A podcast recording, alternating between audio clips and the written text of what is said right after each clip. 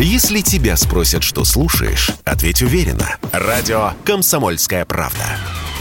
Ведь Радио КП – это эксклюзивы, о которых будет говорить вся страна. Битва с фейками. Развенчиваем дезинформацию Запада о спецоперации на Украине. Ну что же, Валентин появился в студии и с набором, а, с очередным тех самых фактов, которые требуют сначала проверки, а потом опровержения этих якобы фактов. Да, Валь, все, все хорошо, здравствуй. Привет, да. привет, да. Столько фактов, что прям даже не знаю, с чего начать, да. Человек приходит уже с подготовленными, э, и плюс еще смотрит по ходу нашего эфира, какие новые фейки появляются. А ты знаешь, все очень легко объяснимо, потому что они не заканчиваются, они падают, ну, там, с каким-то совершенно бешеной скоростью. Помнишь, мы с тобой несколько дней назад. Так. А только завтра будет, будет месяц э, э, с начала спецоперации, а может несколько дней назад, наверное, то недели три прошло, да? Наш любимый с тобой э, эксперт и гость из общественной палаты Александр Малькевич сказал, что 2 миллиона 900 тысяч фейков было. Ну, я думаю, что сейчас эта вот. цифра выросла. Да, да, да. Именно вот, и, ну, то есть миллион в неделю, представляете, просто сумму, которая, значит, там есть, да? Mm. Ну вот смотрите, что, что смотрю здесь на, на информационных лентах. Например, телеканал «Украина-24» выпустил сюжет о погибших российских военных, показывает совершенно жуткую картинку, как по, ну, как положено, да. Ну, значит, какой-то там военный у них рассказывает тоже всякую чушь о том, что вот мы их тут разбили, диверсионная группа, бла-бла-бла. Ну, и все такое. А, слушай, это тот самый фейк, где потом показывают личные вещи погибших, да? Да. И вдруг... Шеврон. Шеврон или бейдж, я не знаю как, ну шеврон, скорее всего, с фамилией. Да, Ми... Мищенко. Мищенко. Мищенко ОА. Причем Мищенко написано, ну, через «и» с точкой. Ну, то есть по-украински. Ну, черт возьми, ну вы, вы, как вообще вы это можете делать? Ну, то есть вы серьезно? Вы вот, не обращаете внимания на такие вещи? Ну, по-моему, это, это глупо совершенно. То есть они своих военных погибших, да, выдали за да, да, да, да, конечно. Взяли свои трупы и ну, сняли очередную провокацию. Собственно, чем они достаточно регулярно занимаются. Ну, вот, например, еще одна новость о том, что в Ростове на базе одной из воинских частей открылся центр по опознанию трупов российских солдат.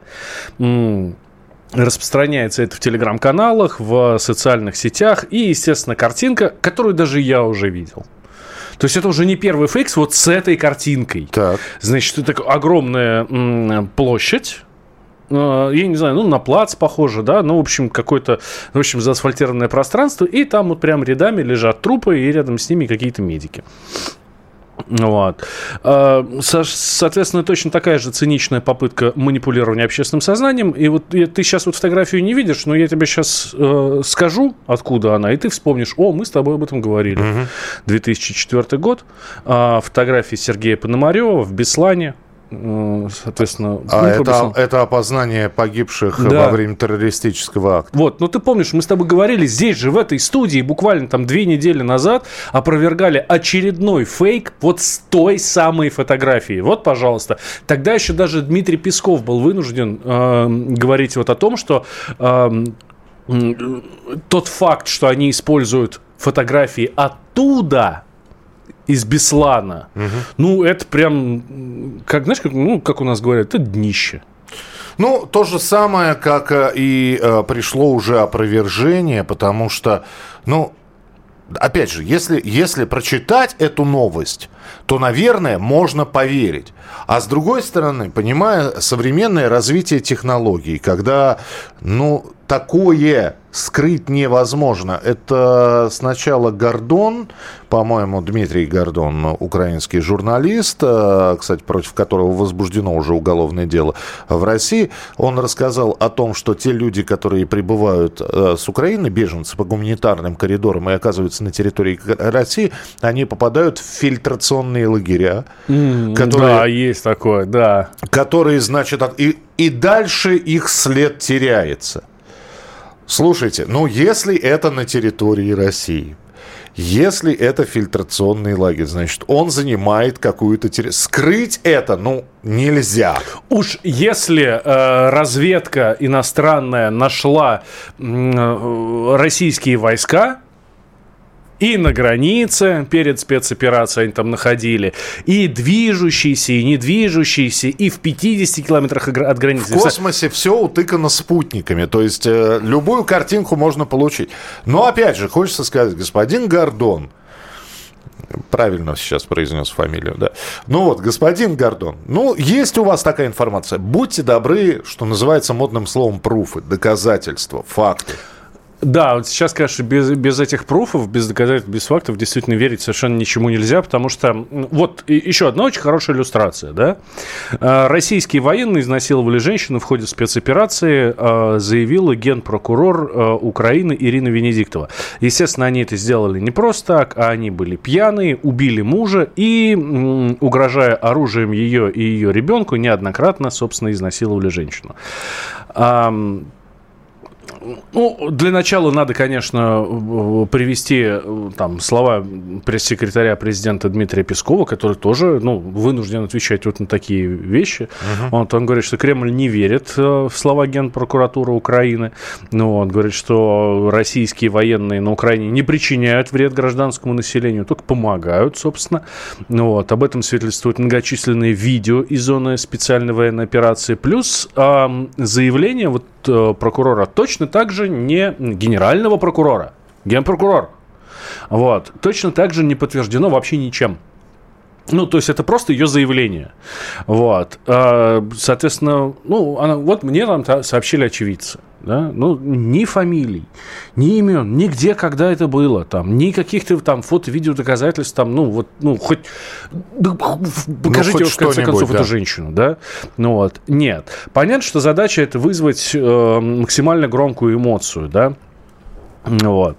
А, а интересен тот факт, что в России это распространяют, ну, как правило, в телеграм-каналах, потому что это, по сути, единственная социальная сеть, которая ну, позволяет это делать, и вообще, которая у нас осталась в России. Ну, просто ВКонтакте это не настолько удобно. Вот. Это распространяют представители штаба Навального. Вот. И вот так, таких фейков огромное количество. И вот, ну, а, ну, на скрине, который есть у меня, да, здесь вот Любовь Соболь об этом пишет. Точно так же, без всяких э, пруфов, без ничего, по словам. Ну, вот. А мы знаем, что, ну, настроение, скажем так, этой части российского общества – да, давай вот так скажем. Этой части уехавшего российского общества? Да, да, да, да, да, да, уехавшего. Да, после вчерашнего приговора. А уехал, вот эта часть российского общества, конкретно про Любовь Соболь, она, конечно, она уехала сильно раньше. Вот, ну, да, наверное, для того, чтобы у нее не было такого же приговора, как, собственно, и у господина Навального. Э, можно я местные фейки, то есть российские сейчас О, буду такие, давай. развенчивать? И, их ровно два, а ты пока еще на финал что-нибудь приготовь. Первый фейк, что молоко в магазинах будут из бидонов наливать. Надо будет э, со своей посудой приходить, потому что упаковки нет. Бидончики. Бидончики. Сразу вспоминается тот анекдот. Мальчик, а где, э, а где денежка? Денежка на дне бидончика. На дне бидончика. Вот, видимо, говорят, что будет бидон... А кто бидончик забыл? Видимо, помнишь, как пиво раньше в пакетах носили, в целлофану? Да, в целлофанчик. Вот. Ничего такого не будет. Значит, э, фейковая информация о том, что нет у нас э, тары, упаковки. В общем, как было молоко в пакетах, так оно и будет. В пакетах никаких бидонов, никаких целлофановых пакетов не будет. Ну и самое главное, э, из-за дефицит бумаги э, принт, для принтера некоторые организации просят приходить со своей бумагой. В частности, э, вдруг неожиданно сказали, что в больнице Башкирии для оформления нужно приходить, то есть с вещами, вот ты ложишься в больницу на плановую операцию, нужно принести... И с пачкой бумаги. И ну не с пачкой, да, несколько листов, чтобы могли распечатать. Ну, в общем, тоже опровергли, бумаги хватает, все нормально. Сейчас, опять же, повышенный спрос на нее, не более того. Ну, стоит, э, стоит отметить, что действительно бумага сейчас, ну, стоит при, прилично. Прилично, да? Не, не как раньше, здесь, конечно, никуда не денешься. Вот. Но это смешно, да, бумагу в качестве взятки давать коротко давай тогда, да? да? Сообщают нам, что у граждан Украины, которые приезжают в Крым после пересечения административной границы, изымают паспорта. Вот. А, Ну, очередная манипуляция сознанием, понятно. На самом деле паспорт у нас забирают только тогда, когда человек заинтересован в оформлении гражданства России и получении мер социальной поддержки. Ну, то есть ты просто сдаешь паспорт, тебе в обмен дают там какую-то бумажку, э, ну, справку. А после паспорт возвращают, да, но уже с отметкой. Именно, именно, именно. Вот. Э, и действительно дают э, бумажку, потом возвращают паспорт и дают удостоверение беженцев. Да? Валентин Алфимов был у нас в эфире на сайте kp.ru. Еще больше разработок разоблачения фейков. Заходите, читайте, а, предлагайте свою информацию для проверки, а с Валей мы завтра обязательно в студии еще раз встретимся. Оставайтесь с нами. Если тебя спросят, что слушаешь, ответь уверенно. Радио «Комсомольская правда». Ведь Радио КП – это самые оперативные и проверенные новости.